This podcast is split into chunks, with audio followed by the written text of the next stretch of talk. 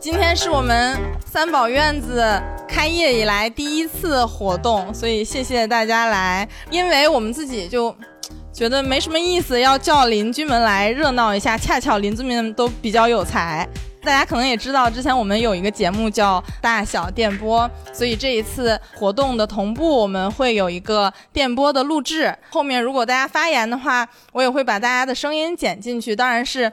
经过剪辑的，但是不会扭曲，所以这一次请到了我们三位打引号的邻居分享，虽然不 totally 就在隔壁，一个是志野，还有是电光火石工作室的，还有我们的金同学没有到场，为什么请他们来呢？我其实先。给大家做一个 intro，我觉得很有意思。金金是你现在看见这个院子里所有绿色物品的设计师。我一开始还搞错了他的名字，写成了花艺师，但他其实是园艺师，并且很资深，也做的都有很有设计感。院子里有特别多的香料，什么迷迭香、柠檬草、罗勒，各种各样的。一进来之前有客人说很有那个热带东南亚的感觉。接下来第一位要跟我们分享的志也是那天。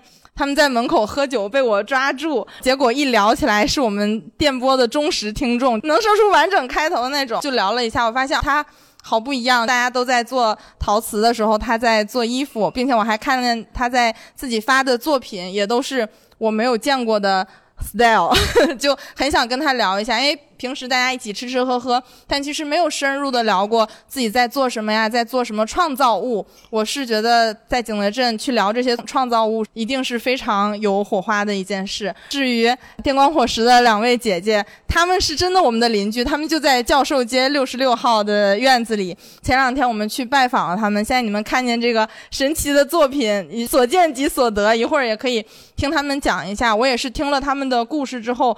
非常的受打动，觉得说选择跟他们做邻居，真的是非常幸运的一件事。虽然我们是在院子开业那天才认识的，但我们几个东北人，那天姐姐邀请我去她那儿吃酸菜，我瞬间就觉得我们是真的邻居。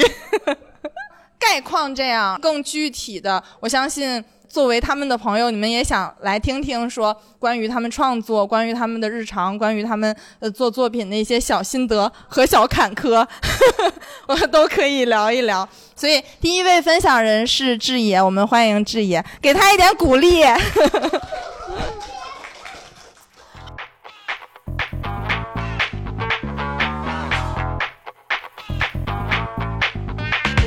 欢迎大家收听大小电波。大小电波是一档大小咖啡馆里孵化出来的播客节目。我们的节目不只有咖啡，还探讨精品吃喝相关的生活方式。如果你对我们的内容感兴趣，欢迎在小宇宙、喜马拉雅、网易云、QQ 音乐等音频平台订阅收听。来吧，你先，志野先开来个。简单的自我介绍，对，一个不小心待在了景德镇，一不小心做了陶瓷，又从陶瓷一不小心做了围裙，又从围裙一不小心缝了衣服的一个手作人。来景德镇这事儿挺神奇的，是因为做毕业设计就留在这里，做做陶瓷。但是你知道吗？女生做陶瓷臭美，那围裙 得是漂亮不一样的。就缝了很多各种各样的围裙，也因为缝围裙这件事儿，我认识了特别多特别多有意思的小伙伴儿。因为当时我觉得大家每个人在工作的时候的状态，在景德镇这个地方，因为它太土了。对，只有大家的工作说的吗？这当然是可以说的。对，因为他太土了，所以我觉得每一个留在这里做事情的人，他们在工作的时候是最美的一个状态。所以我特别想为他们去做围裙。我当时做围裙的时候会跟他们聊，一条围裙我可能制作周期是在两周甚至到两年，会找他们聊很多次天，体察他们的需求，看他们所呈现的一个状态，最后去缝制。就这个阶段持续了还蛮久，有两三年，我就被人忽悠。悠了。被谁忽悠了？被我特别喜欢的一个小姐姐忽悠了。她说：“哎，你围裙做的还挺好玩，你把后片补上，不就吃衣服了吗？”我当时真信了，对我特别信她，我就把那后片补上，有有点奇怪哈，但还是真的把衣服给做出来了。一开始就做一些奇奇怪怪的，总要返工，人家穿上总不合适的衣服，到现在慢慢好像找到了一点点的。做衣服的思路和心得，他当时提问我了一个问题，他说：“你有没有什么代表作？”我特别认真的在想一想，因为我常年不靠谱的经历，导致我觉得我没有代表作。我的每做的一个时期或一个阶段或这一件东西，都是我的一个碎片，所有每一个不同的东西最后组成了我，觉得还挺好玩的。那你能给大家讲一下你最近在经历什么吗？因为我之前是在咱们还没认识的时候，就好几次去过你雕塑的那个店，也在小红书上 什么的刷到过你的作品。但最近听说你在搬家，好像有一些新的计划，是吗？对，这计划这个关于这个店成功的倒闭了，开了两个店，倒闭了两个店，主要是老板不善经营。做东西和经营是两回事儿，这经营这事儿咱是真不行，但是做东西我还是挺行的。刚撤了店，又找了工作室，就来景德镇这个。搬工作室搬家应该是每一个在景德镇留了两年以上的人的痛苦。你要不断的找一个合适的地方，随着你自己对工作室的需求，不论是面积还是什么呀位置，这个搬家这最近除了痛苦就还是痛苦。那我们就聊最实际的哈，从你留在这儿之后，靠自己的作品养活自己吗？还是怎么样？这事儿太艰难了，呃 咱们听着艰难，不听那些流程。对，我就真的想讲一下，嗯，我每次看到大家再去讲景德镇是一个多么梦幻的一个乌托邦，好像手艺人在这儿活特别好。但是我想告诉你，身为一个手艺人，我觉得我比上班还辛苦。对，早几年是感受了快乐，那个时候的景德镇的发展就不像现在就这么丰富，什么都有，不管是平台机会，就那时候可能只有一些市集。很多有很多现在已经很优秀的一些作者，早期大家都是苦哈哈在工作室里做东西，销量也非常差，大家一起经常喝闷酒，然后吐槽说：“哎，这个他们不识货。”开玩笑的。其实那个时候大家并没有是一个很好的状态，但是我觉得那个时候的大家可能真的是挺靠梦想和一些理想化的东西在撑着大家去做这些事儿。就那些那个时候的人和事儿，我都觉得特别可爱，就是。他们现在也都发展的特特别好。关于我不靠谱的，玩了五年，开店了三年，认真做事儿两年，差不多我在景德镇十年的经历吧。接下来怎么办呢？那怎么办？做东西快乐的事情不就留在这儿做东？能介绍一下这几年你最骄傲的一些作品吗？和创造他们的过程？创造他们的过程和骄傲，那得感谢我的每一个犯错。对，因为我是一个野生的服装设计师，我学的那个专业工业设计，跟服装不搭嘎，跟服装包装可能还稍微有一点点搭嘎。我犯的每个错误，可能正常科班的学生需要通过这些积累，了解打版，了解面料的属性。我从玩试，然后可能这个版，我想象这个衣服该是什么样的，我去做，做了失败，从失败。中我又找到一些好玩的点儿，最后一点一点把它磨成一件我觉得完整的衣服。但可能现在这个阶段，当你熟练了、掌握了一定的技巧之后，缝衣服可能我特别期待那些错误，因为那些错误可能一个缝的对两片相接的这样的一个错位的一个细节，就可以给到我一个新的想法。那种做错了让我拆了重做，那不存在的，我错上加错，最后把这个错给拉回到对的地方。对，这是我一直缝衣服以来的特别。奇怪的一个思路。那大家自行小红书搜索一下志野。对，我的小红书，对那个志野其实是一个志野釉，因为我之前最早来景德镇的契机是做陶瓷，但是当时我只烧志野釉的东西，自己配釉，对，就名字就一直留下来。对，陶瓷还是有念想的，只是现在陶瓷变成我每天做完服装晚上治愈和休息的一件可爱的小事儿。为什么会变成这样？就它的吸引力远不及做衣服这件事带给你的乐趣。不，它对我太重要了，我不能，我不想以它为生。不想玷污它，是吗？那倒不至于，你不要瞎说。对，因为做陶瓷的优秀的人太多了。我是觉得我喜欢它，就当成一个爱好留着，就特别好呀。我还可以借由我做不同的事儿去跟大家产生链接，这是我觉得我一直以来特别期待的一个事情。就像我能做衣服，甚至会留在景德镇，很大一部分原因因为陶瓷，陶瓷是我们中间的一个媒介。对。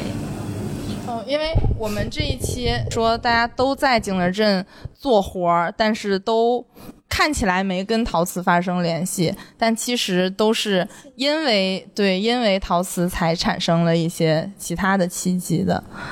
那你能再讲讲你在做陶上觉得它带给你的乐趣，以及不愿意把它作为一个所谓售卖品的那个点在哪儿？陶瓷的话，是觉得泥巴本身一件特别治愈的事情。你拿手去触到泥巴，即便它有时候真的还挺腐蚀手的，每次做完泥巴，这个手上起皮裂口，但是当你摸到它，把它一点一点塑出来你脑袋想要的形状的时候，那个感觉特别美好。还有一点就是我喜欢陶瓷，最近可能是比较喜欢是通过陶瓷来去画自己可能想画的一些画面。对，治愈主打的一个治愈。画一些什么画面？对，还有说景德镇，不得不说，除了大家做现代陶艺的这一帮小伙伴儿，其实景德镇，我觉得它一直特别吸引人，吸引我们之前的这些人和现在这些人和以后那些人都会是因为它传统的这个东西，不论从工艺到材质什么的，我觉得都是传统这个东西一直留下来，才会让这个城市现在变这么傻。但是这个传统的点儿，很多时候都是在一些老的一些器物上那些感觉，所以我最近关注点儿。可能在画一些敦煌，因为景德镇传统的很多器皿里头，他们都是会用一些传统的元素、纹饰以及工艺之类的。我是觉得最近敦煌这个点儿就特别辣，我就画画的时候感觉也是在练习，有一丢丢，嗯，算是磨骨的那种感觉。静下心来在那里画画，用时间一点一点的画，不是我快速的为了去完成这个产品，我要追求效率，而是就把时间放在那个上面，慢慢的一点画一个又一根的线条，最后组合。成这个画面，我觉得好像是你的一个自留地。对对，这个自留地一直在治愈我。但是因为据我的观察，最近也有来玩的朋友什么的，他们其实把景德镇当成自留地，他可能。在什么广州、深圳任何地方，甚至杭州什么的，他也有自己的别的事儿，但是他常常过来会做这些手工，就把景德镇当成自留地。但是 你的那个你是驻扎在这儿，但是陶瓷是你的自留地。是的，我觉得可能每一个能慢下来，或者大家能拥有慢下来做一件事儿的。这个在这个时代，我真觉得这个时代太快了。你能慢慢的做一件事儿，那种感觉太美妙了，就是也太弥足珍贵了。就是我觉得，虽然一直在吐槽现在景德镇怎么也快要变成大城市了，节奏那么快，做的东西都那么多，但是依旧还是觉得，当你闷在家里、闷在你的工作室里的时候，一点一点做事儿的时候，那个感觉就美妙，太美妙了。因为接下来你的声音就会出现在你每天都在听的播客里面，因为我跟志野聊起来也是因为他平时听很多播客嘛。上次他给我推荐了一些特别好的播客，我觉得你也可以，一个是给现场的大家，一个是给我们的听众，也推荐一下你平时做手工的时候会听什么，以及什么样的播客会给你灵感以及养料。说到这个，我想起来最近又听了大小播客的有一期是在，要先 Q 一下，不一定要先 Q 一下。因为那一期大家是特别随意，好像是在分享生活中让你觉得特别美妙的那一瞬间。回头那一期我一定会到时候分享给大家。那听那一期的时候的那个感觉，每个人都在叙述自己在一些时刻的那个状态，感受到所有那个生活中的细腻和自己对。自己内心的感受那些东西，我有被感动到。对我觉得大小其实真的挺有意思。虽然他们老板是做商业出身，但是他其实一直努力的在去做一些文化输出。反正听他们的播客还是觉得蛮感动的。关于我自己喜欢的播客，那我真的是可以先先要打开列表了是吗？那太多了。其实我当时最近一次被那个关注到大小他和备忘录那一期，来景德镇开一个店，对，我们就简单。单描述一下，比如说你平时爱听的播客的类型，你比如说或者是你做手工的时候，你听播客的一个需求是什么？因为你们的生活现在已经划分出阵营了，其实不是，你们的生活跟所谓城市人或者我们其他听众的那个生活日常不太一样，因为大家可能呃大部分是在通勤时候会听，或者是在办公室午休的时候会听，它跟你持续的去做作品以及在沉浸在自己的那个节奏里的时候听播客的心情可能是不一样的。对，那继续回归，因为景德镇太土了，这里的所有的信息其实某种程度上挺闭塞的，大家还是以一种缓慢的沉浸在自我的世界的方式在运行。所以我其实听播客，除了我是习惯是需要有背景音，还有更多是这几年我觉得播客让我看到了我平行世界的另一端的生活。我虽然没有在大城市长时间生活或工作的经历，但是就我会很好奇在别的城市。大家的生活是怎么样的？我可能近期听的最感兴趣，也追的时间蛮长，随机波动。对我非常喜欢这个博客，还有偶尔也会听一下，很多都在认真做事儿。因为景德镇有很多认真做事的一些手艺人，我们可能以个体为单元，但其实也有很多品牌他们在认真做事。他们不是以个人，但是他们是一个以组织的形式。比如说像 Slow Brand 就推荐了非常多我特别喜欢。的一些品牌，他们的讲述方式也是我特别喜欢。还有商业备忘录，因为每天早上就生动早咖啡的商业备忘录是我每天早上起来，因为他们好提神。没没想到那个自己不太善于经营，但很爱听经营类的播客，这不就缺啥补啥吗？这典型的缺什么补什么呀？对我要是说还有很多跟这相关的，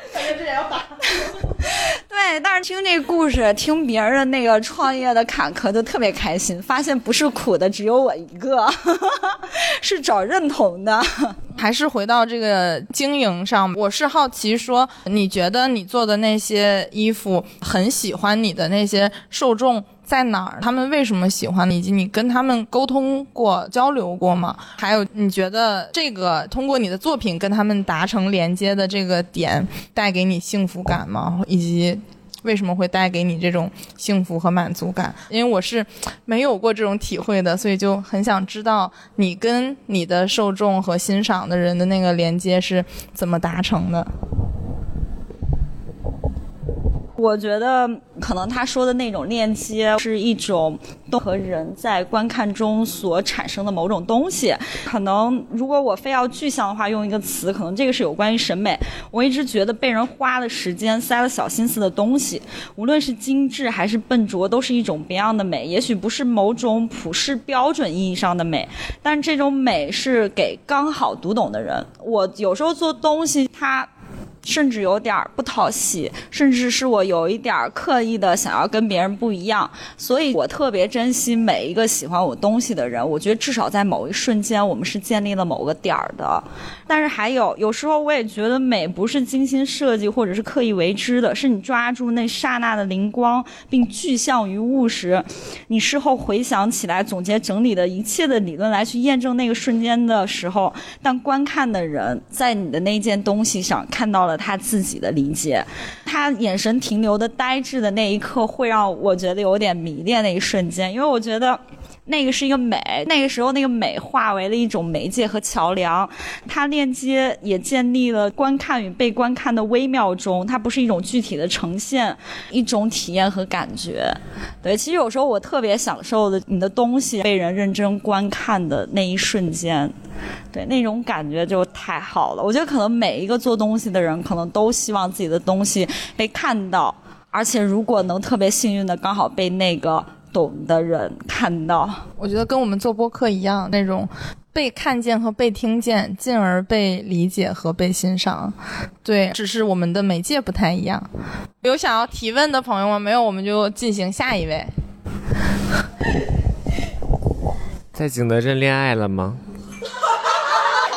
啊，对，在你这种。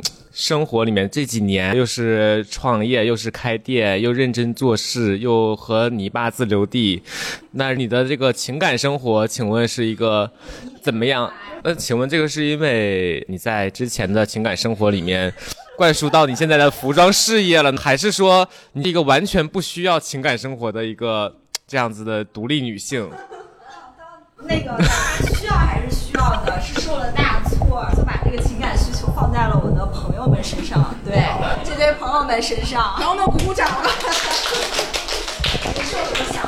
好，那我们就可以进行下一位了。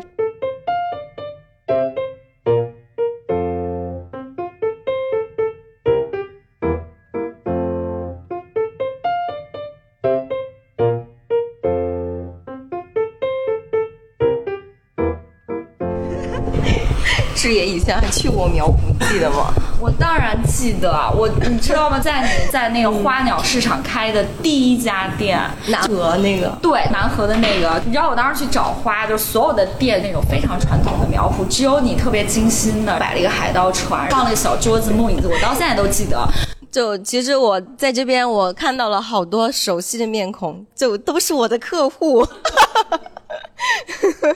而且还是很多年的客户，因为我之前其实我并不是从事园林行业，但是我了解这个行业有很多年，从小因为父母做这个，他们的模式让我有点厌倦。就很多人，包括我同学，他们去我家，就初中、高中同学都会说：“你这个样子，你以后肯定也是要做这一行的。”我就不，我不要。就因为我父母的他们的东西循规蹈矩，产品也是单一反复，这跟景德镇以前的市场需求也是有关系。那些客户他甚至是看着我长大的，他们买的东西每年都是春天来买花，秋天来买果，冬天搬金桔回家过年，每年都这样，无一例外。对水仙，是的，让这种情况就让我觉得好没有意思。我说，如果一辈子要这样子搞的话，那实在受不了了。我一看都已经看烦了。就是再加上，其实很多人羡慕我我住的环境，因为我就住苗圃，住的条件不好，但是他们会觉得大环境很好，很自然，很灵动，有很多的植物。但是苗圃的生态也是让我觉得很烦恼。你们想象过鞋里面出现一个大蛤蟆吗？而且你一脚还蹬进去了。真的太可怕了！你们能想象到鞋里面小蟋蟀还好，蜘蛛、蜈蚣什么的，蝎子我都有一点见怪不怪了。这种生态让我觉得，哎呦，这行业我肯定搞不了。但是因为我也是出去大学毕业之后，我是在北京也待了一段时间。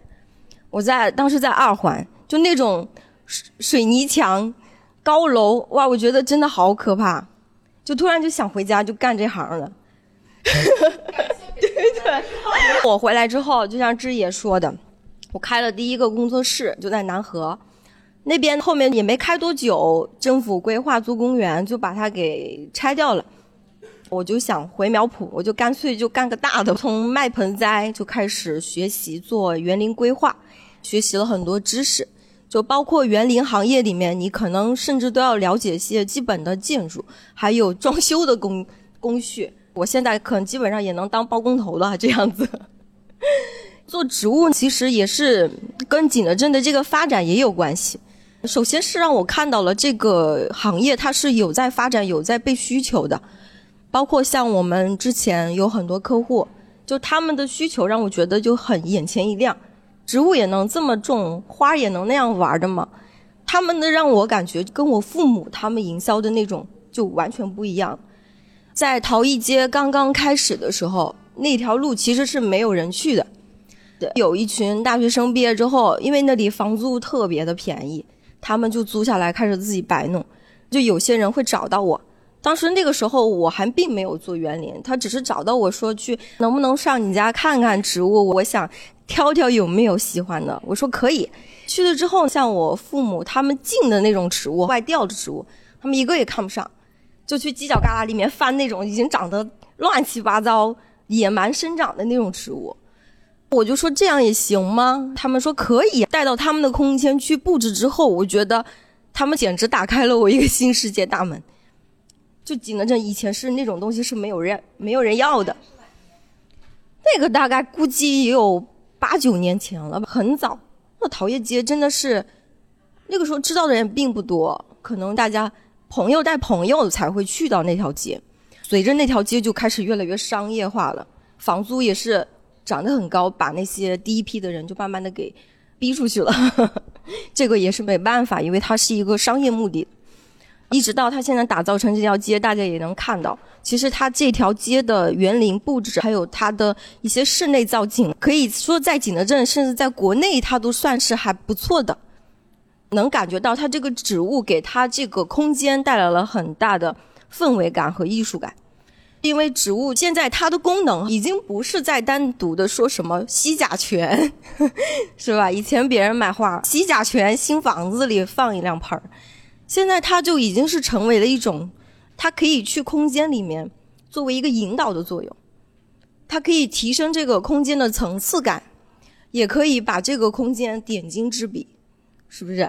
其实我也很想聊一下大小咖啡张一鹏，他是哪个也是哪个朋友介绍的，我忘了是谁了。他当时跟我说到这个院子里来，他就说想做的很自然。其实我来的时候，这边也是一片荒芜，乱七八糟。其实我就想讲一下他的一个很的很大的典型，因为像张一鹏，他就跟我聊，我给你看点图，我会告诉他，你这些东西有些。地方他在景德镇是不能实现的，跟他讲清楚这个利弊之后，其实我们现在的专业性会变得更强。我们不单单说是给客户去卖植物，首先我要告诉你，你在景德镇你能养活什么？你不单单是说叫植物去点缀你这个空间，而且我是希望植物在你这个空间能好好的活下来，它能成为你建筑跟你空间的一部分，而不是说你去来来回回去换它。死了，枯了，要扔掉它。它是有生命的，它植物是有互动性的。这包括植物，甚至我们觉得它都是跟人有缘分的，因为我们不止一次说我们把一棵植物卖到一个空间，他可能说你想象不到他可能在哪哪个位置会更稳妥，但是我们把那个植物送过去，发现它刚好就适合这个位置。我们听到客户不止一次的说，跟这棵植物好有缘。其实人在选择植物，植物也在选择你，而且是特别是这么有灵性的一群人，就能感觉到特别的明显。所以当时我就跟张一鹏，我就商量了，我给他介绍了一些品种，他自己挖了一些叫 碧丽，景德镇是经常这样。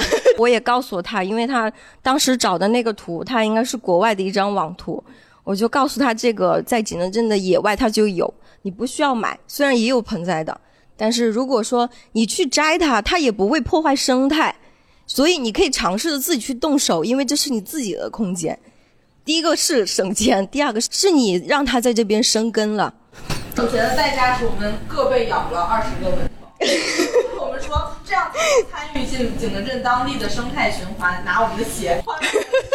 嗯，是的，大家如果有需要的话，也可以去莲花塘，往鬼屋的方向走。张一鹏他自己骑车去踩点的，非常有意思。那边的生态非常好，像现在，因为我做这个行业，我也认识了非常非常多的朋友，也是他们大部分都是做陶瓷行业。就我的客户跟我父母的行，他们的客户很明显，他们的可能一些很老套的，每年都买茉莉花的老头老太太。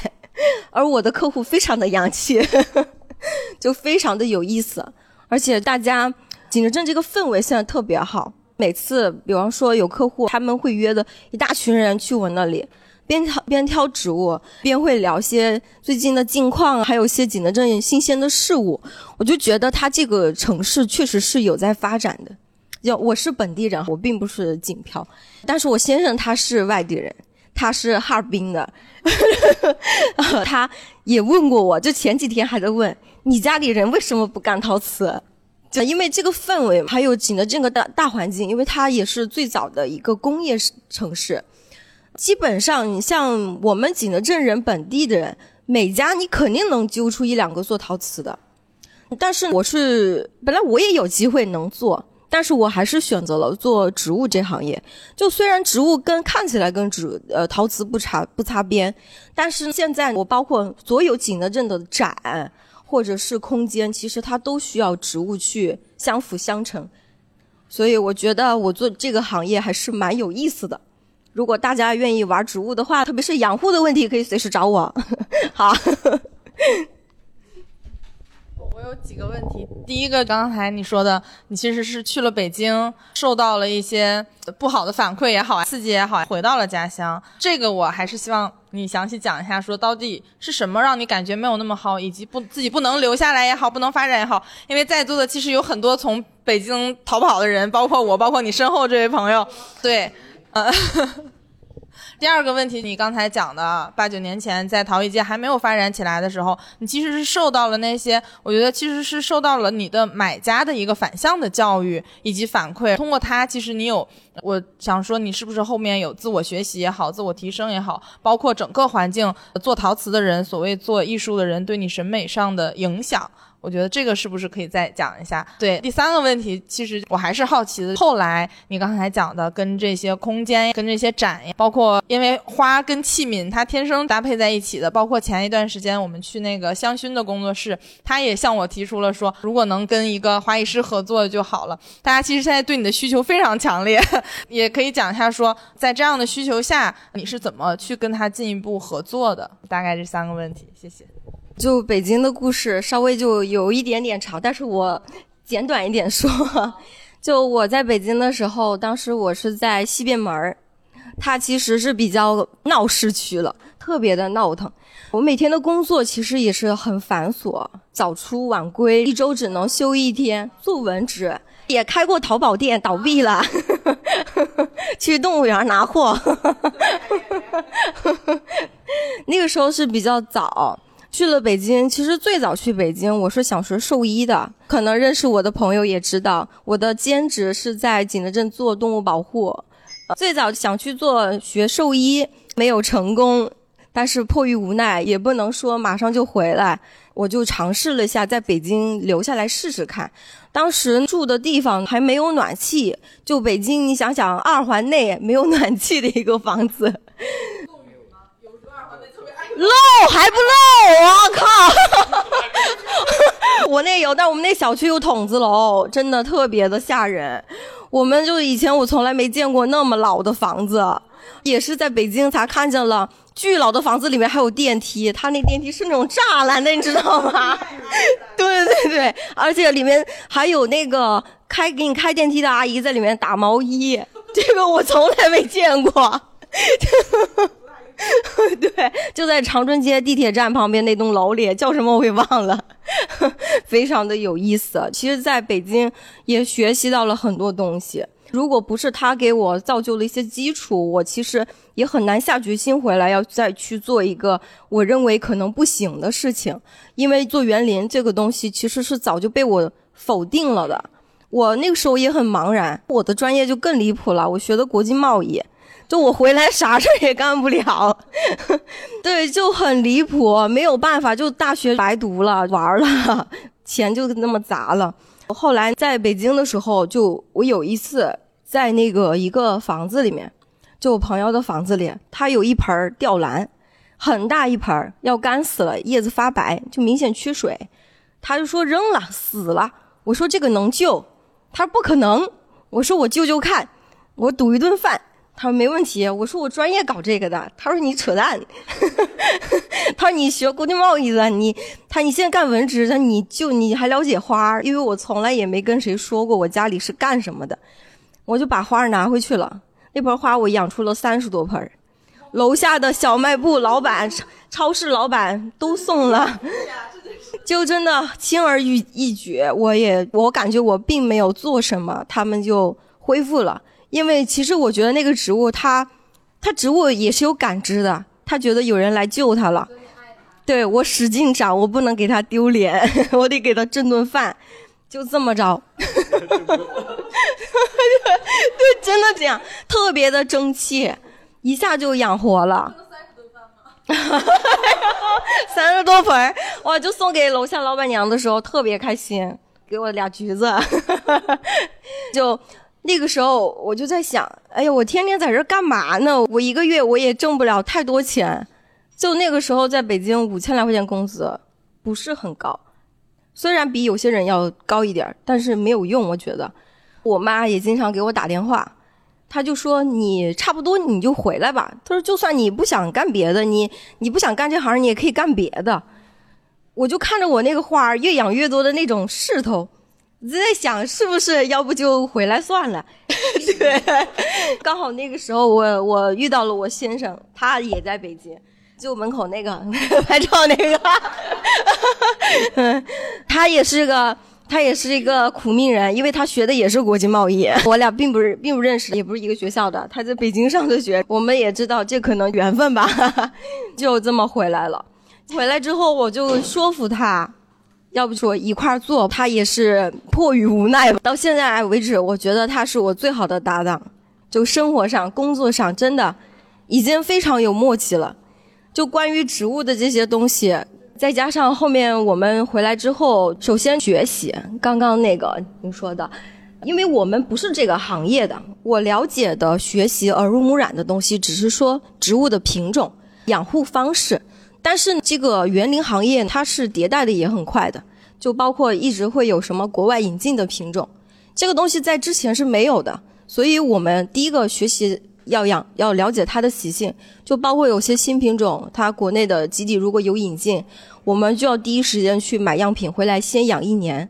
这个是我的一个原则。我整不明白的东西，我不卖给你；但是我整明白了不好养，我会跟你说，你愿意花这个冤枉钱也行。是的，我就每年自己我会有一个小区域，包括后面我自己有一个小院子，它就会种我那种户外的那种新品种。我整不明白的，我先种那儿；室内的东西，我先养我的大棚里。但其实去过我苗圃的也知道，我大棚也不是很高级，冬天里塞牙漏风的，很冷的。我们那个是新品种的这个同时，其实也是经常要做记录的，了解一下它的情况。每隔两三个月可能会拍它的照片发一次朋友圈。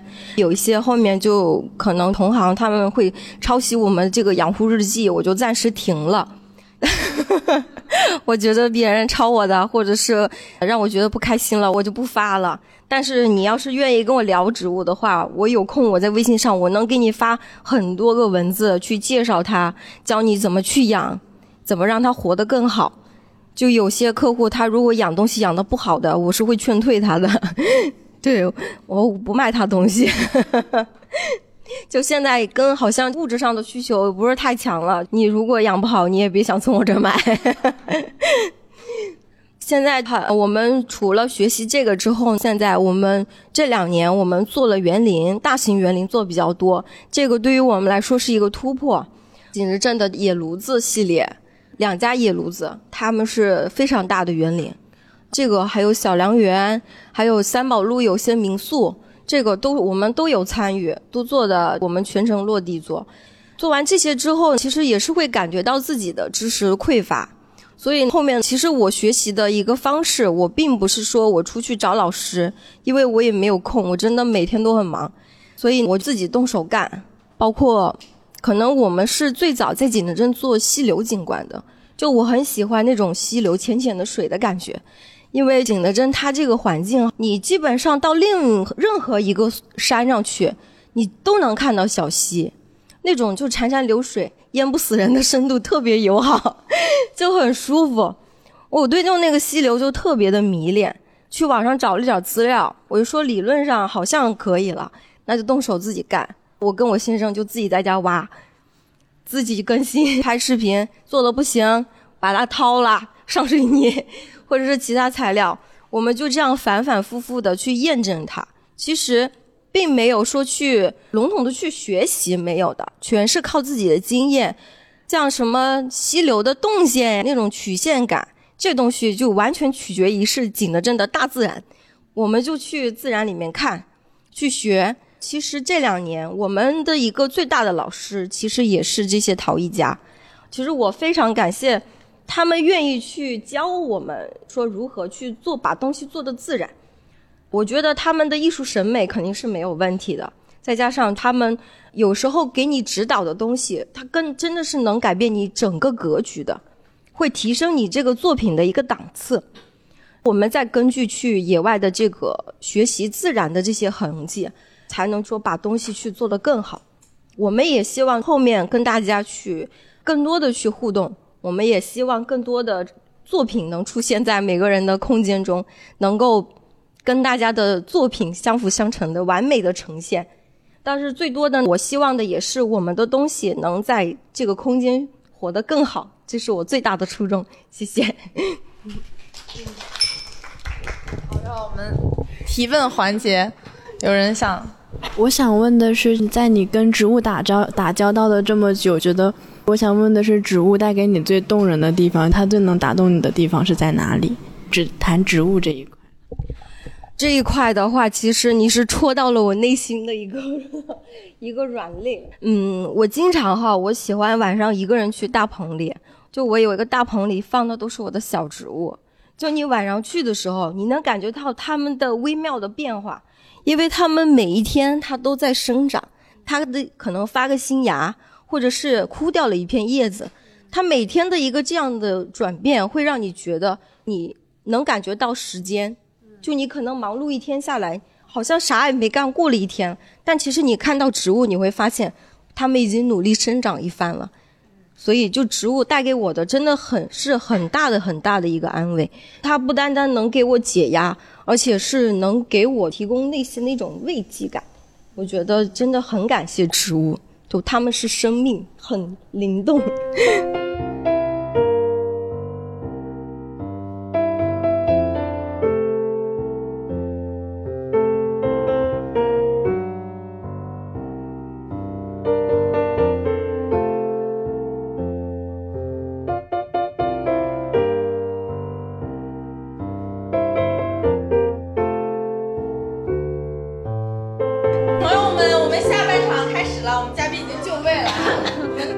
教授街六十六号电光火石 工作室的邻居，前两天刚刚去了他们工作室，感觉一瞬间就聊到了半夜十二点，并且真的赞叹，看见也是看见这个慧宇还给我讲了一些有关生命真理的一些，我自己收获很多，我也想说。这么厉害的东西，得让更多人听见才行。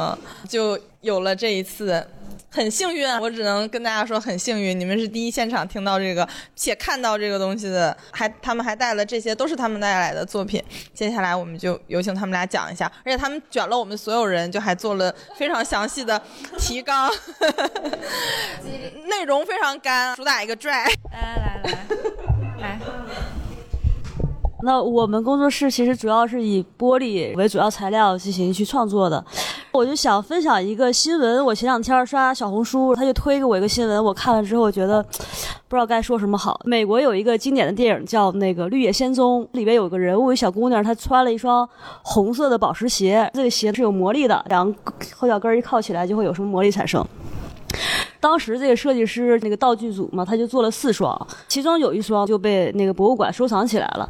结果一老头儿这哥们儿就觉得这哎这鞋红宝石做的，他就去博物馆，他把那个柜门直接给敲开了，他把它偷走了。偷走之后，当时的价值是一百美元。回去之后发现红宝石竟然是玻璃做的，他觉得。受骗了，他觉得这个玻璃材料就不值钱，他就挺沮丧的，就在黑市里边就二手给转转卖了，很便宜的价格。他现在这他身体不是很好，就是七七十多岁了吧，现在主动去投案自首，就说那鞋是他偷的。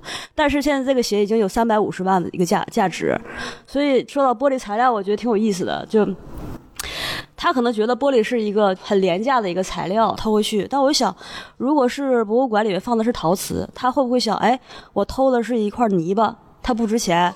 他好像很少有人这样去质疑。对对，我就想跟大家分享这个故事。而关键小红书他推给我这个啥意思？我不太。对，就是对于这个材料呢，我觉得大家就是在景德镇，景德镇是以陶瓷材料为主要一个地方，那大家都或多或少有一些不同的经验，就是从陶瓷材料的制作呀，或者是一些跟它的接触。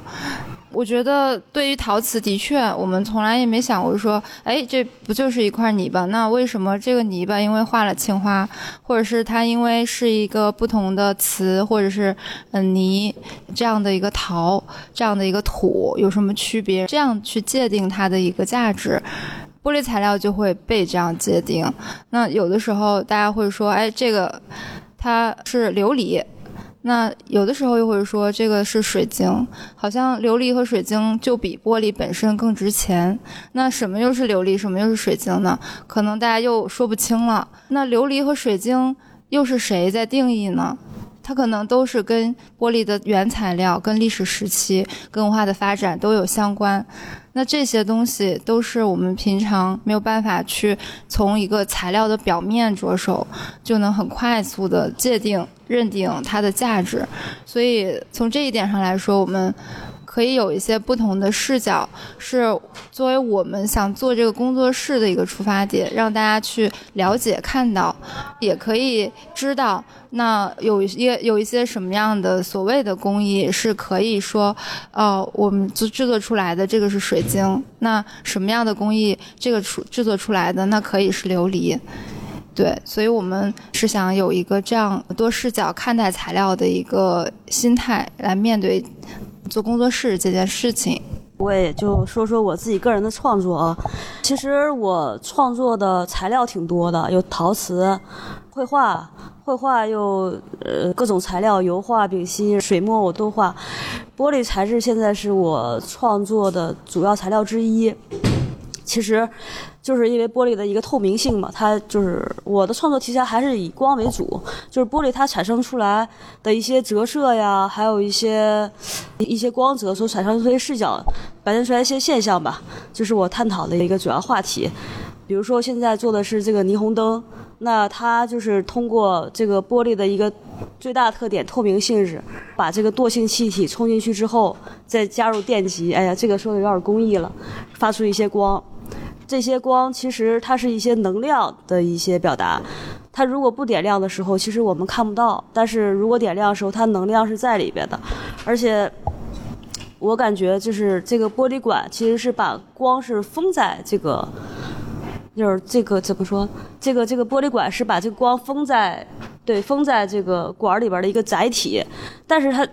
能量感觉是出不来，但是它照的这个光是我们所有人都能感受到的，所以它有一个是内在和外在的一个关系在里边啊。可以关掉关掉可以关掉，它就是一个透明的管儿，是吧？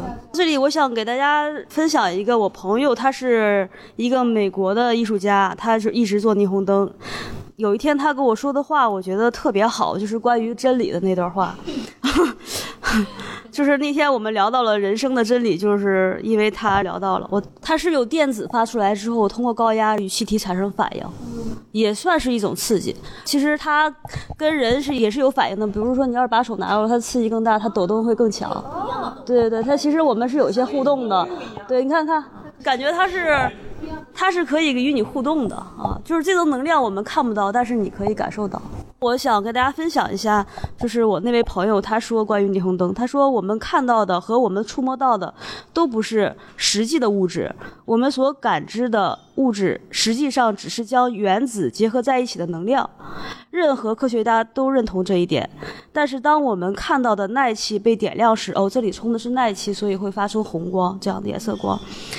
我们看到了能量，所以我们的视觉中发光的霓虹灯比我们对自身存在的感知更真实，所以挺值得回味的。就是他刚才说的这位美国的艺术家，他其实创作呢是。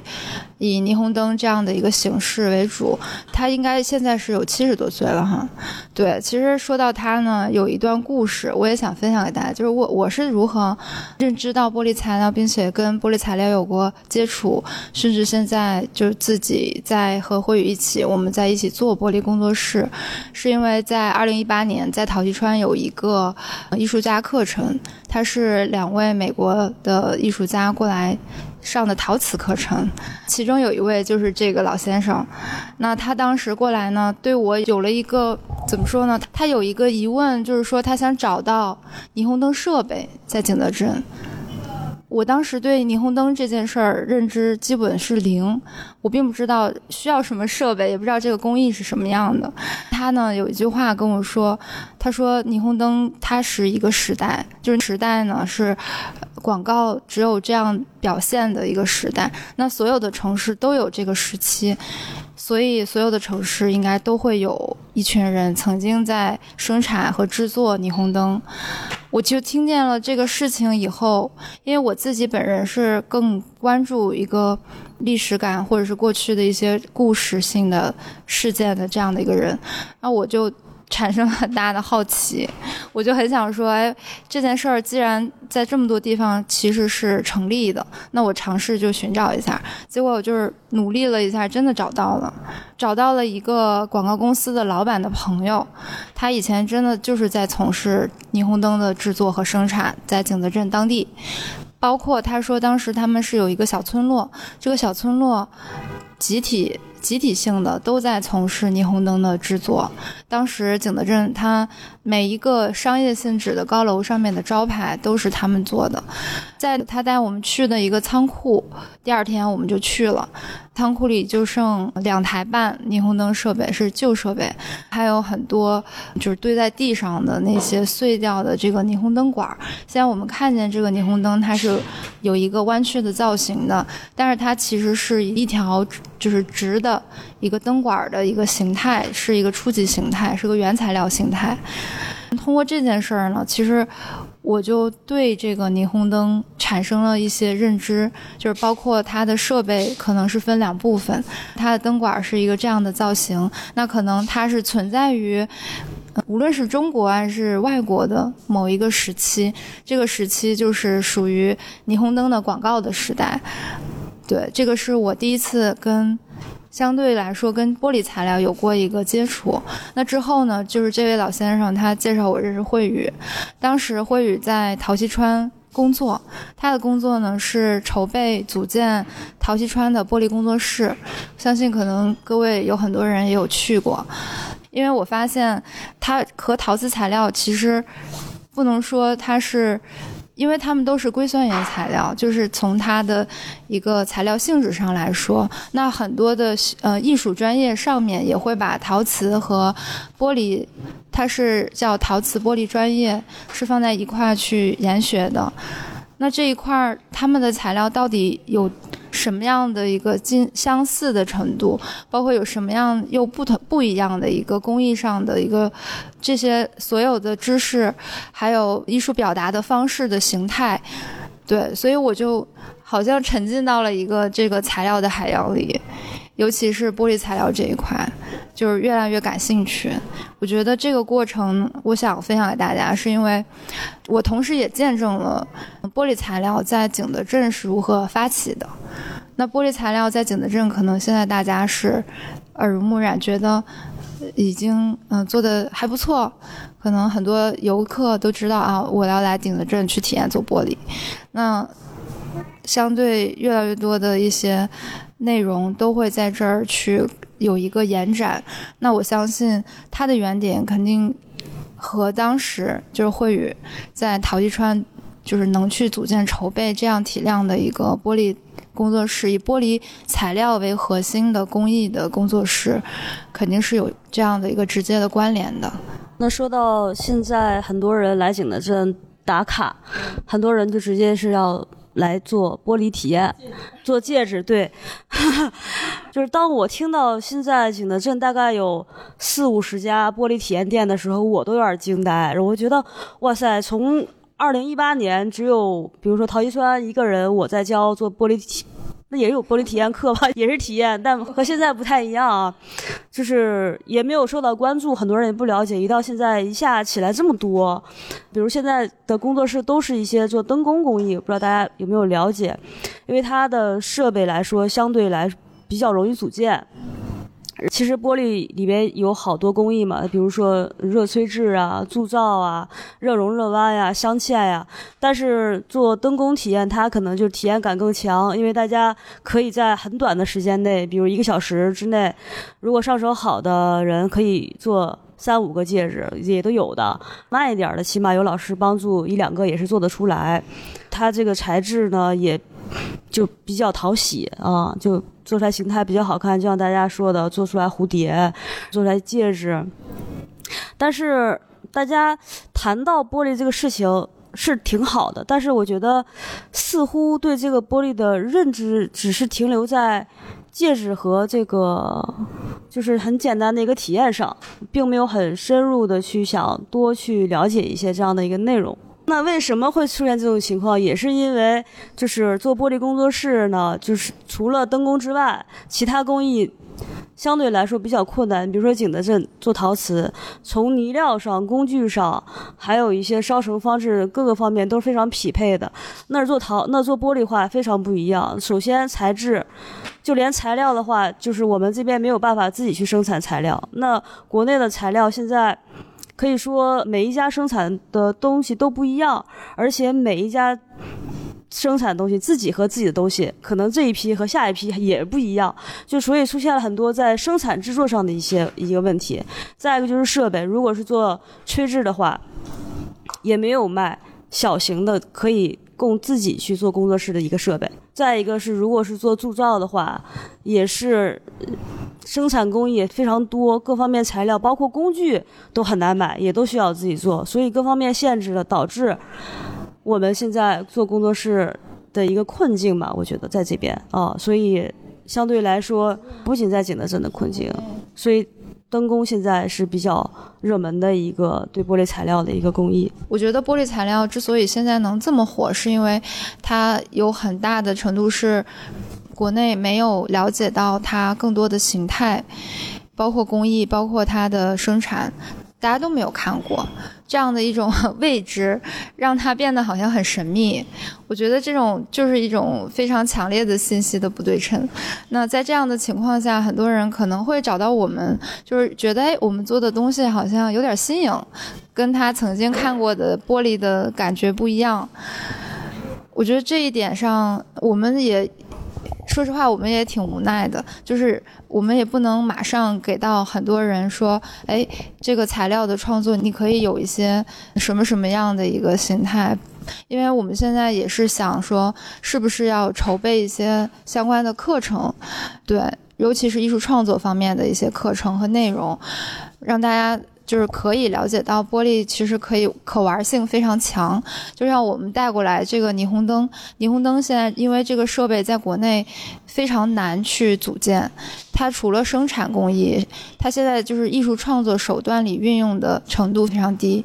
那可能这项技术在美国已经做得非常厉害了，那在国内这个偏差，我那天我们还跟竹子说，可能真的有一百年的偏差，就是无论是材料还是。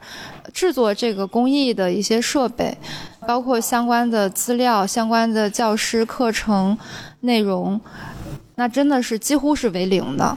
那像我带过来的这些小熊，这些小熊，我只是想跟大家分享一下，可以看见玻璃从透明一直到不透明，就是一个这样的一个现状。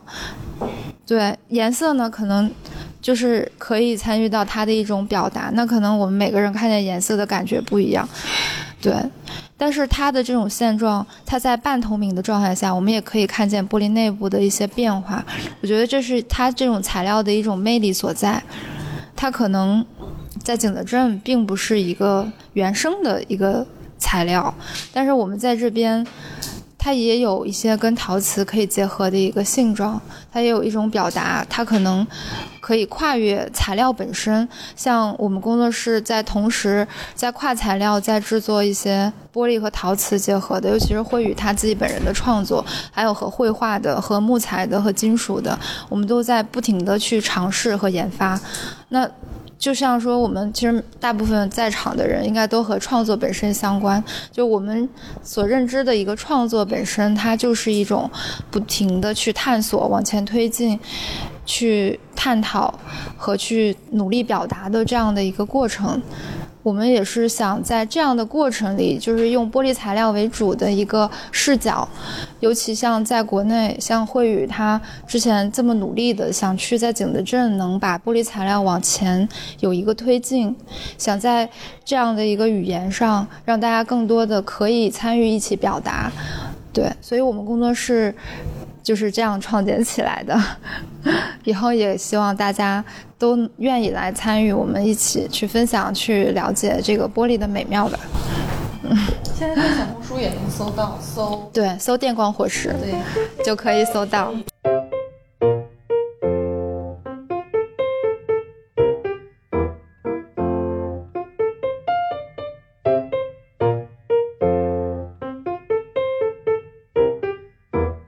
知道的，其实在场有就是自己就在学习或者是做玻璃相关的，你们有什么提问吗？啊，哦，因为我现在做玻璃差不多还有两个月就有两年了，我想问一下慧宇老师是当时因为什么样的契机去学做的玻璃，就接触这个材料的契机？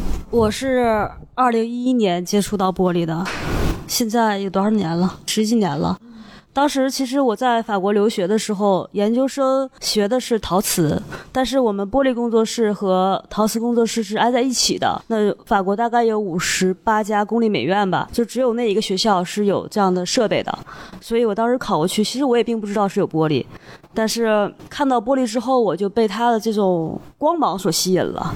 就是他们吹完了这些玻璃之后，就绑在身上，就特完火绑在身上，就拿到工作室里，有那一个刹那，就是那球吧，就反射那光就打在这人的脸上，我觉得哇塞，这太美了，就一下把我吸引了。我就说老师，我能不能转专业？我们其实研究生一个专业研究生大概那一期只收两个人，所以我要转专业。我的陶瓷老师非常不开心，就好不容易招来一个，还要转到别的去，就一直请求玻璃老师就把我转专业。我也是为了多学玻璃，所以就也是延后了一年去毕业，就为了多学一点啊。其实我觉得，反正对于我来说，虽然好像大家都觉得，哎，我身上有两个字就是玻璃做这个标签哈，但更多我认为我是跟光去产生一个连接。对对对，比如说做这个，我也觉得我是直接是做一个光的形态，就是光的雕塑。对，所以我并没有觉得我虽然是通过玻璃来去呈现。但我并没有觉得我是一个做霓虹灯的，或者是做玻璃的，或怎样。我只是用它来做表达，而且这个语言是比较能跟它产生连接的。就是我在学校的时候，我学玻璃，老师经常把我踢到工作室外，说你去打打铁吧，你去干点别的吧。总之，他总是不让我留在玻璃工作室里，他怕我思维僵硬僵化，他怕我变成了为了公益而去做的一个人，他希望我通过不同的材料而反而去理解他。对。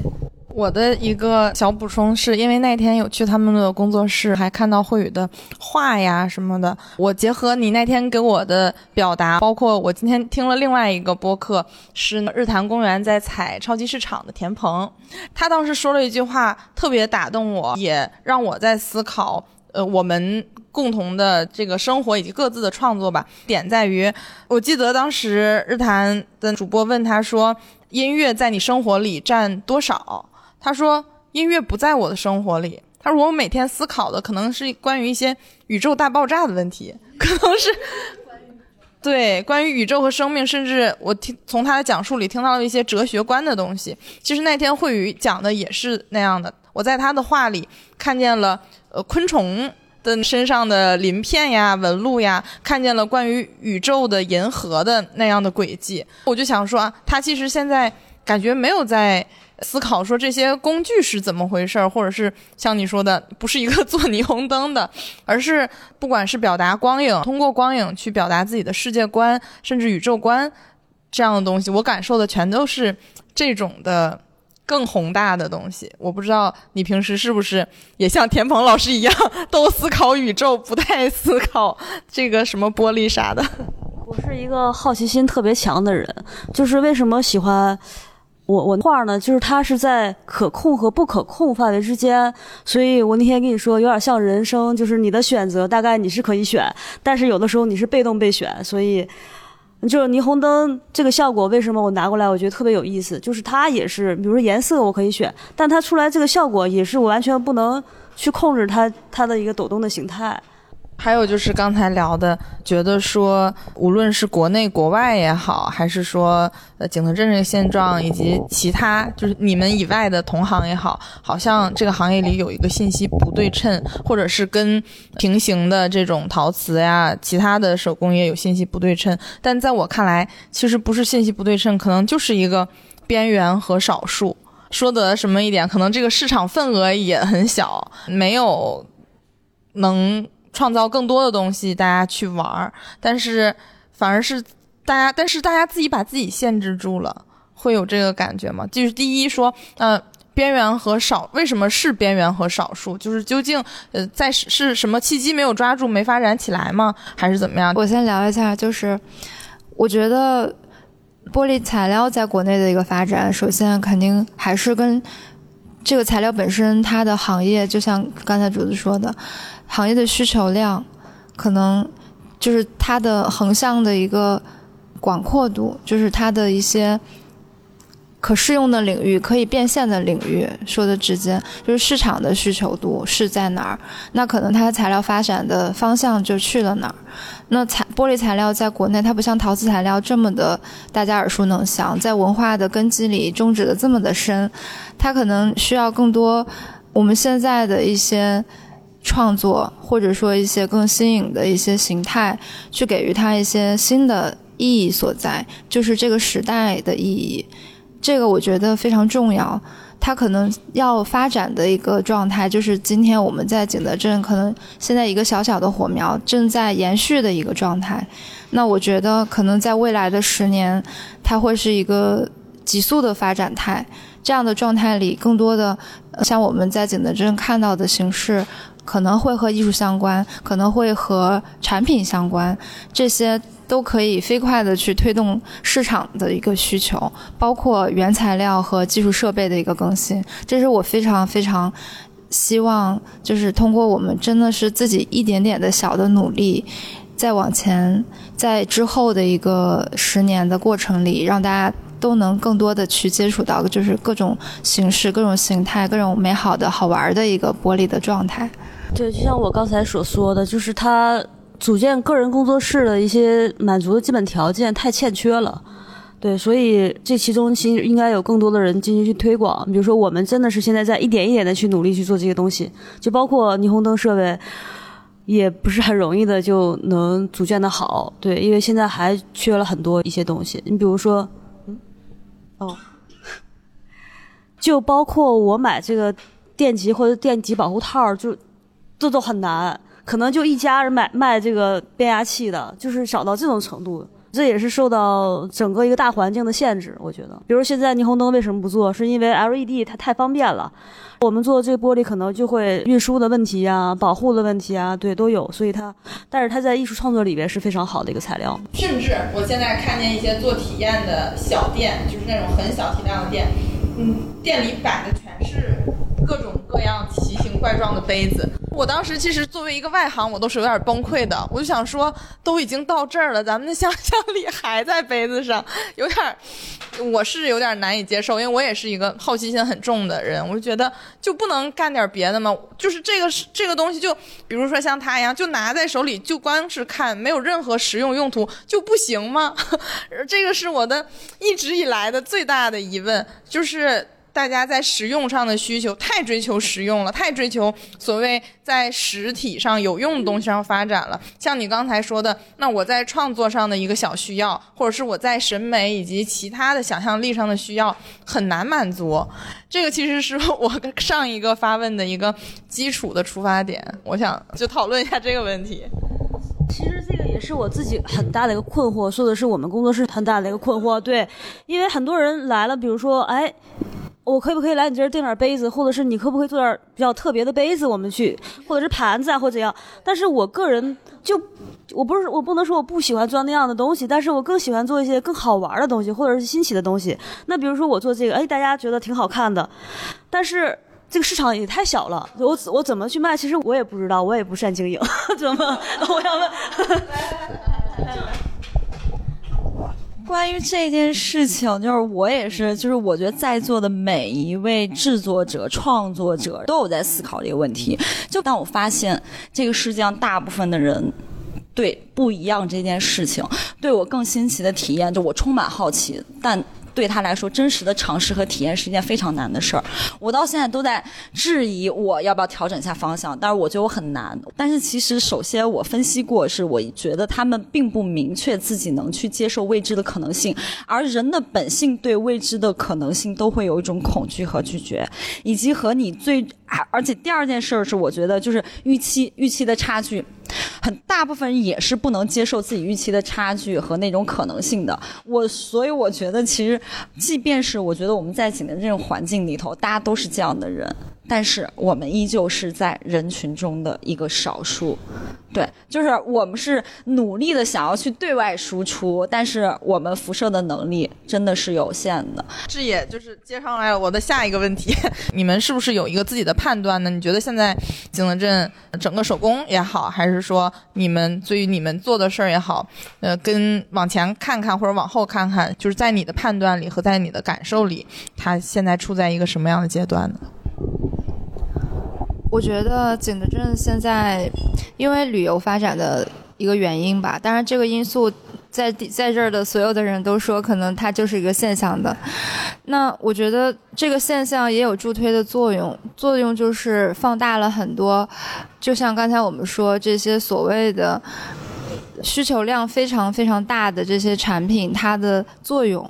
那可能这些载体就好像变成了一个名片。就是景德镇，可能无论是什么材料也好，像无论是做陶瓷，那大家也会买手串；那像做玻璃体验，那大家还是热衷于体验，就是这个蝴蝶戒指这件事儿。我觉得这个事情它是一个阶段性，但这个阶段性的初级形态，我们正是见证了这件事情本身。那我们可能接下去要经历的就是跟随这样的一个阶段去，像志也说的，就我们。自己有很多不同的新奇的想去做的东西，这些东西在我们工作室，就是在电光火石工作室这边的处理的方式，就是我们只做自己觉得有趣的产品，只做自己觉得有趣的好玩的东西。那这样的一个坚持是很有风险性的，像这也感同身受，就是这个风险。我相信，在景德镇有很多人一起在承担，在这样的一个努力的推动的作用下，哪怕就仅仅在这一个点上，让这么多工艺和这么多材料的一个背景的前提下，我相信这个市场是会有变化。至少我们从身边的人做起，那这个人群他们可能慢慢的在壮大，我们自己等于在培养这样的人群，我们在推广我们手里面的技术活儿。那真的这种推广是一种科普性的，那科普性的工作，我相信那就像是一个在。幼儿园里的老师，他可能这个阶段他也不能放弃这些小朋友，对不对？所以经历这个阶段，那就踏踏实实把这个阶段做好，认可自己手里在做的事儿，这是我们的一个态度。就是我们想把这件事情做到自己认可的一个程度，也想把这件事情能真的往前推一小步。那我们在这个阶段里，对，所以。其实，在这一点上，我戴一更有坚持。有的时候我会觉得特别绝望，我真的会觉得很，对。但我绝望的时候，他会拉我一把。但是我绝望的方式，我自就是把自己调理的方式，我会去创作。对你需要绝望，你需要。对对对对 对对。很大的动力，这件事都是创作动力。这件事其实我们内部已经协调了，好了，就是他负责你，你就变成有机循环了，对，很有机，我觉得这挺好的，就像施了化肥一样。对对。对，虽然好像不好闻，但是它是化肥。就是这种压力啊，或者讲普遍性存在。就是我说，如果我真的放弃了，都不用光去创作了，那其他人，就是我，我希望把这个能力传递下去的。就如果我都不传递了，那我做它还干嘛呢？就是这样。对，就是这样一点点，可能就是坚持下去吧。太好了，这又到了我的下一个问题，就衔接的非常好。就是因为我在去你们工作室的时候。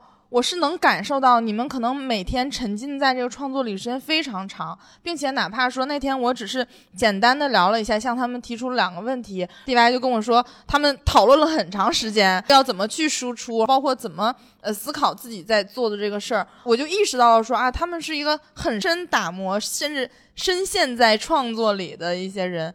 但是这个时候，就是像你刚才说的，你的朋友说的所谓运营的问题，我觉得不光是运营，就是你怎么处理跟外界的关系。这个外界有同行，有外界的市场的声音，有呃其他的，你可能也是不做玻璃，但做其他的就是那些创作者。当然了，肯定你说的，无论是运营呀，还是未来，呃，包括你做展览也好，你跟这些所谓艺术行业的人去打交道也好，他们的眼光。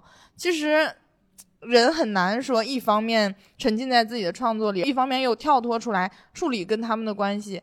我觉得这个是另外一层的痛苦，可能又要链接到刚才李白讲的，之前你其实，在陶溪川做了一些工作，就是你对外界其实心里深渊或者是黑暗的世界有多大，其实心里都有数。那些其实是在你一直在你的深厚的，你就选择不去看它，选择投入在自己眼前的这些事儿上。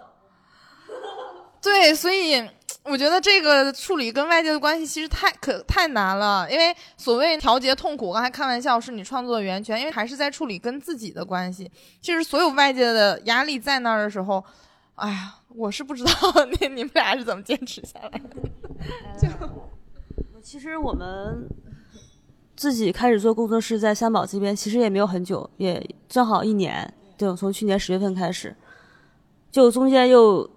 遇到了疫情之类的事情吧，对，就是很多。中途我经常就，哎呀，那我不做了，我干脆画得了，我干脆就创作吧。但是，就又能说服自己，又不行，还得继续做下去。对，所以我们所坚持的这些东西，它其实是一个创造性的，也是一个变化的，就像是玻璃材料一样，它也是充满了各种不同创造的可能，它也充满了不同的变化的可能。像我们眼前的这个霓虹灯，它其实。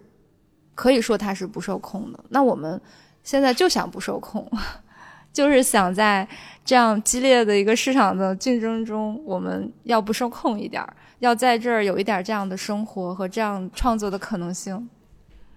我最后一个问题就是，大家比如说我下一次去你们那儿，如果体验做这个玻璃的话，不做杯子，不做戒指，不做任何呃可想和可见的东西，又是一个手很笨的人，你会带他体验什么？以及这个体验中，就是让他意识到这个工艺的，就是魅力所在，是要通过什么样的方式是最好的呢？我觉得简短的体验，比如说通过一个小时能体验的东西，真的是太少了。因为，就比如说那天我们去跳舞，我很想去享受那一份自由，那一份欢快。但是我的，当我的脚跟不上，手又跟不上，就是这个很别扭的时候，我很很难去 enjoy。对，所以这个问题提的挺好的。其实我也在经常去想，就是其实我也不想去，就是带别人来我这儿去就体验那些东西。但是有一个什么新的，就我自己也也在去探索这个问题。其实我一直在，比如说在体验。体验课的时候，我经常跟大家说，你去感受玻璃的和火的一个关系，一个温度以及重力所导致玻璃的一个关系，这个很抽象。但是我更希望他们能这种通过自己亲自的去接触来感知这一部分内容。至于做出来的结果是什么，我觉得倒不重要。但是如果你感受到了玻璃这种在温度下的流动，以及在冷却之后的这种凝固，以及它透出来的光，我觉得作为一个体验就 OK 了。对，其实有一个就像刚才志姐说的，你到底接不接受？最后你就是空手而归，你到底能？但这是一个人生观，就是你能不能接受你的人生生不带来，死不带去？这好，这太沉重了，这太沉重了。大家不能接受是本来就是我们就是生不带来死不带去，但我觉得我这些过程中无法接受。但不是所有人都像你这么洒脱。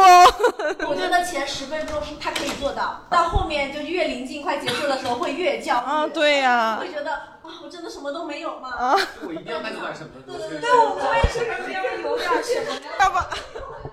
我想说，我想说，其实制作玻璃这件事儿本身，比如说我们现在体验课发做的最多的就是灯工这样的一个工艺。灯工工艺其实我们就是直观的在跟火打交道，手里拿的就是玻璃原材料。那在这个过程中，其实像刚才慧宇所说的，像你感受重力，你感受火和玻璃之间的关系，这样抽象的东西都变得具象了。我觉得这样这个体验，我觉得在至少在我们做体验课的过程中。是成立的，既然它是成立的，我们更多的是给别人描述你去体验这些抽象的东西。大家好像一瞬间可以专注了，是因为可能有点危险，有点害怕，有点累，身上会流汗，因为紧张，因为第一次在直接的拿着一个东西在火上面烧，而且这个火的温度要有一千度。大家其实是因为恐惧，所以冷静下来，面对了这些抽象的、跟人生相关的、跟这些哲学问题相关的一些词语。但是他理解了，而且他愿意给自己一个小时的时间，在这样的情况下去面对他。真的，有的人觉得没有什么也可以。我经历过了，我认知到这里面是有难度的，我认知到玻璃材料是个什么东西，它可能我感觉它烧了以后化了会滴落，但它并没有。那我怎么样去控制它？可能前半个小时它就在这种重力的作用下不断的在跟它碰撞，那后半个小时它就觉得，哎，我好像了解了什么是重力，我好像了解了温度是什么，温度在我手里产生了什么样的效果，通过这样的一种材料。就是之后他真的没带走什么，或者他的成品他觉得惨不忍睹，这可能是对。我觉得就是横向来想这个事儿，因为我们现在只谈的是工艺，但其实它只是一个美学嘛，只是用这种材料去表现。那其实，比如说绘画课，那我们的教育观已经到了，好，我们一开始上课就要画一个东西，就照着它画，画完了，我觉得你画的好，画的像，你就 OK 的。但如果什么参照物都没有，让你自己抽象画，其实也很难的。反而做玻璃是更难，就是因为它需要对吧？有火的一些，就是其实它是稍微，比如说火，就是刚才说有火直接出来一千多度，它是没有接触过，有一些害怕，对，有一些会担心，对。所以就是真的，我觉得这个收尾，我想用你们的一段话收尾，就是现在做一个命题作文，就是说，反正现在在场大家都已经认同你们的价值观了哈，那我以后。就是我有一个朋友来了，我要向他推荐，无论是去你们那儿也好，去哪儿也好，去体验一个剥离的课程，或者是去观看，就先不说体验能得到什么，就是去观看。那我到底要怎么向他介绍是一个比较正确的传播的观念？我希望，因为以后我们的听众也会听见说啊，那呃我们之间的传播，就是他怎么能产生一个新的话语？你们是不是能在？也不用多吧，就二百到五百字之内，给大家去描述一下。以后我们就学着哈，我们跟慧宇去学着，向我们的同伴和对这个事儿好奇的人去讲述说啊，让他理解，你可以去观看这样的东西，去体验这样的东西，而不是一个玻璃戒指。好的，那我来尝试着概括一下哈。呃，很多人问我玻璃有什么特点。那我想说，你可以看看融化的透明是什么样子。呃，玻璃其实也是很亲切的。透过窗，我们可以看到外部世界的变化。车窗外也总是灯光流动。低下头呢，我们又可以看到更多元的平行时空。那么，我们怎么才能更深入的了解玻璃呢？这是需要透过火和温度的。玻璃的制作的核心部分就是在高温的状态下对软化的玻璃进行塑造的一个过程。呃，这里说到火和温度，其实地球上蕴含着最高能量的火，当然这个是打引号的火，其实就是岩浆。这种地壳深处所形成的岩浆流体，火山喷发，岩浆流淌，我们都有印象，却很少有人能亲眼目睹这些场面，也更少有人能了解到。岩浆的主要成分和我们手中的这块玻璃是一样的，都是二氧化硅。岩浆喷发流淌，它是随着地形的变化和重力的影响产生不同的形态，最终冷却形成不同的岩石。同样，制作玻璃的魅力就在于，在九百到一千二百度左右的高温下，就在我们眼前，会诞生一次对岩浆的近距离的观察和感受。甚至你可以亲手的去塑造这一块似乎在流动着的岩浆，所以我想让大家体验玻璃制作的过程，不仅仅是对技术的一种了解，更希望大家可以通过手中的这块玻璃，能与大自然所产生连接。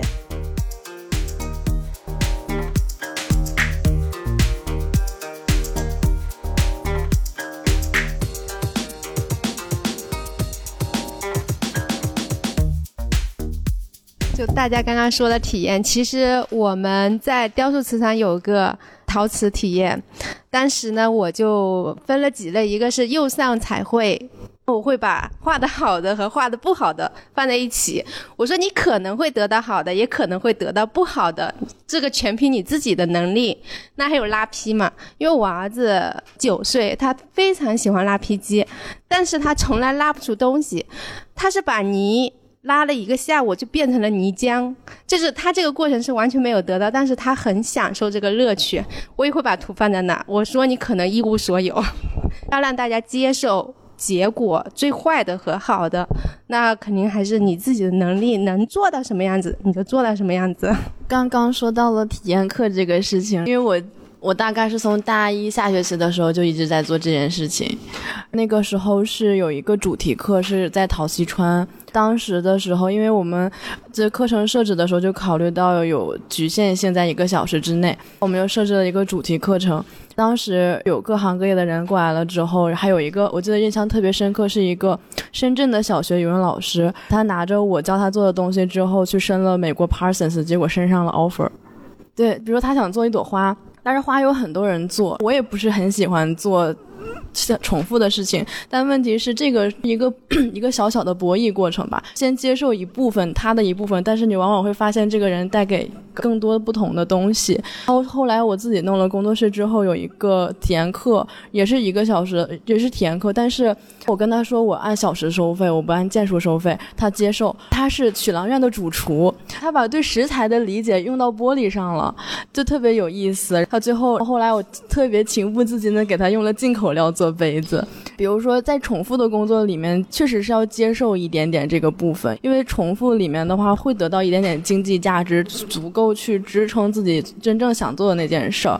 因为这个部分，我觉得是比较无奈的一个点，是需要接受的。我觉得调整自己的心态也是很重要。但是当接受的那一部分重复的一个工作了之后，我会发现每一个给我重复工作那个人，他也有一个不一样的灵魂，他们也是非常有意思的。只不过是因为国国内对于玻璃材质的一个理解，一个固刻板印象，造成了这种现象。但问题是，当我接触到这个人的时候，在想办法在短时间内先让他的这个观念有一点点松动，趁他松动的这个时候呢，慢慢的去跟他说，哦，玻璃的料性、设备。比如说我在接体验课的时候，虽然我把示范的那个教示范的那个过程算到时长里面，但是前面我有大概十到十五分钟时间会介绍玻璃的所有东西，比如说火。墙是怎么回事儿？煤气、氧气，什么是内混合、外混合？什么是我工作室还有一些铸造料，还有一些。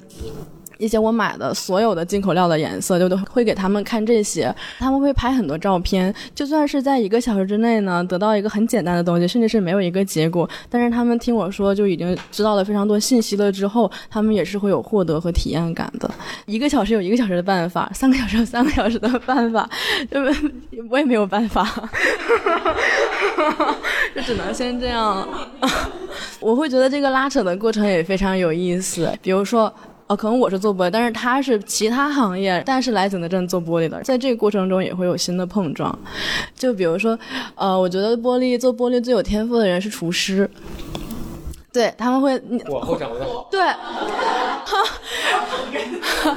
对，呃，对，他就挺厉害的。还有一个是做翻糖蛋糕的，他会把对糖的理解在玻璃上运用到。我说玻璃之所以有冷接这个东西，是因为它有一千多度，糖它可以用手直接捏，但是冷接它最终的目的为了让你去操作它嘛。当他完成了最后一件东西，从那个冷接棒上敲下来的时候，那个仪式感也是非常给到位的。讲好我自己在设置课程的时候会思。考呃玻璃的几个步骤，在每一个步骤的那个节点，马上要到下一个步骤的时候，给他一点体验感，给他一点成就感和获得感。这样子，他有了结果了，有了戒指或有了什么东西的时候，他会有更多的那种心情，就很开心的那种表现。就算他最后没有做出来什么，也不会至于太失落。但是我没有出现过这种情况。对，甚至是他们做完了之后会有需要延时的需求。我收的费用其实也不是景，也不是景德镇很低的，但是我呃我收的人也不是很多，但是刚好够我自己用。我我明白我做体验课的目的是什么，我接受了他我不愿意的一部分，就很好的去。珍惜我获得的那一部分不一样的东西，因为那一部分是超出了我们的想象的。因为，因为我觉得在做创作的时候，确实会有很难过的那种感受。如果这个时候不去接触外界的话，会陷入一种虚无。我觉得那种虚无、那种空旷和巨大的虚无是很可怕的，它会让一个人没有办法爬起来。做一些重复的工作，会让我这个人始终保持在一个人形在这个世界上，会有这样的一种感觉。包括做蝴蝶。其实也有非常多有意思的事情。蝴蝶我做的特别多，有一个姐妹，她是男生哦，她一个蝴蝶上面用了十个颜色。翅膀上每个翅膀用了两个，中间肚子用了两个十个。我会跟他特别清楚的解释玻璃的透色、乳色、瓷色、进口色各种各样的问题，全部都解答到位了之后，他会给你带来回头客。觉得这个是让我感觉非常幸福和开心的事情。一开始接体验的时候，我只有一把火枪，现在我有三把火枪，有一把是我拉的赞助，还有一把中号的那个北，那个他是我高中老师，他我上高中的时候没，并没有，他自己主动说的，是这样的，我高中的时候其实就把摇钱给攒出来了，大概五千块左右。我大一的时候一个结课作业被我同专业人给人给抄了，我干脆就直接去学玻璃了，我让你们碰不了我的东西。后来那个钱被用了之后呢，老师说我答应你给你买窑，他就直接给我发了几千块，我又买了一把玻璃恒的那个手持，真的很好用，真的很好用。它可以当一个做事的火枪，又可以拿下来做创作，做那种大件的那种搭桥的或者盘线的东西，我觉得特别有意思。拉赞助的话，还是因为他跟我接触有一段时间，他觉得我不会乱花钱。我会把钱用到刀刃上，还有我对自己的未来有很明确的规划了之后，他是很愿意出这个钱的。他也会买我的东西，买偶尔买一下我的东西。但是和老师有一个点，我不太好意思。还有他们的年纪，他们对玻璃的价值认可度也并不是很高。如果时间长，老是让别人去这样去买的话，也并不是很好。所以这也是我一直保持去交流、去认识不同人的原因。我也非常希望在以后的过程中，能希望有一点点世俗的一点点小成功，能干能带给我更多的自由吧，可以说是这样子，差不多了。因为那个哈哈年纪很小，感觉已经踏出了自己的一条很好的可持续的道路，觉得又聪明，还有其他人想要分享或者有什么问题吗？来来来，啊，就我我这个人也是比较丰富的经验。我本身，就那上次和慧宇这边开幕的时候有见面有聊，那时候他也说过对于玻璃的看法想法。我来景德镇中间有去学习几次玻璃，啊，不是还真不是那种体验小蝴蝶戒指的，是认真去报了一个那种大概有六七天课程的那种学习的灯光玻璃的课。那在两天的时间，我就已经感受到了。玻璃与光的这个关系的事情，那天慧宇也讲过，因为他喜欢光这个题材，想用玻璃其实是很适合表现光，所以他就选择了更多有倾注于对于玻璃的研究去更多的扩展。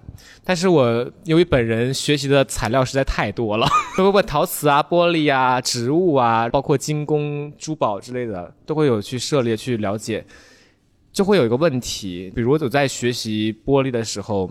或者说是在学习植物的时候也一样，你避不开植物关于生命的表现，避不开玻璃对于那个光的体现，也避不开织物的对于温暖温度的体现。这些东西是材料本身具有的语言，也是它的限制。但是我就因为学完这么多之后，我就会在想说那。到底我要做什么样的东西？我去选择什么样的材料，还是我去做这个材料去做这样的东西？但感觉好像这些都不够纯粹，而应该是一些纯粹的。我想表达什么东西？这个东西是什么材料？其实有的时候大家都会想说什么材料其实不重要。但是你比如我在想表达生命的时候，我就不可以避开我已经掌握的，通过插花、通过植物去构架这个东西去。其实有的时候感觉这种。我们会经常讨论关于综合材料的一个设想或者一个想法，但是好像发现很多目前你们我们能看到的一些所谓综合材料的艺术家，他在做这些作品的时候，是在利用一些材料本身原有一个比较浅层的材料语言去拼凑起来一些好像视觉上观感会冲击到我们的一种视觉冲击。就这种时候，我会觉得综合材料有那么的。简单吗？或者说，它使用的每一种材料真的有那么的浅显吗？所以，就不管是关于玻璃材料还是陶瓷材料，其实玻璃材料中国也有很久的历史，什么蜻蜓眼啊那种，也是可以追溯很多文化历史底蕴。任何的材料其实存在于现在，我们都可以找到它的文化，找到它的历史，找到它的独特性，自己的独特语言。可是有的时候，好像在每一个材料里面都无法更深入的去感受它。就不知道，除了玻璃，就基于玻璃而讲，除了关于这个光以外，有没有感受到过被光所限制到，或者被玻璃这种它与光的密切所限制到？所以其实有的时候这种材料和创作中间的关系会让我们不断的思考。我觉得应该会与他们对于这种关于玻璃的这么长久十几年的接触，肯定也会有不一样对于此的看法。我觉得玻璃与光的关系很直接，但是只是它的一个小一个，我不能说一个小点吧，其中一点，也是我最近去离开上一段工作之后去深入研究的一个东西。那其实之前我创作的一个主线是以身份为主的，也是以玻璃材料为主。那比如说玻璃，它看上去是透明的，感觉很轻盈，但其实它是。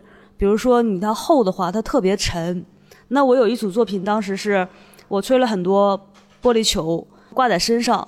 我有一个行是个行为表演，挂在身上之后你就往前走。其实我坚持的不了多久。我当时表达的是一些沉重的东西是我要背负的，但外人来看可能它很轻盈，但这种沉重只有我一个人能去接受。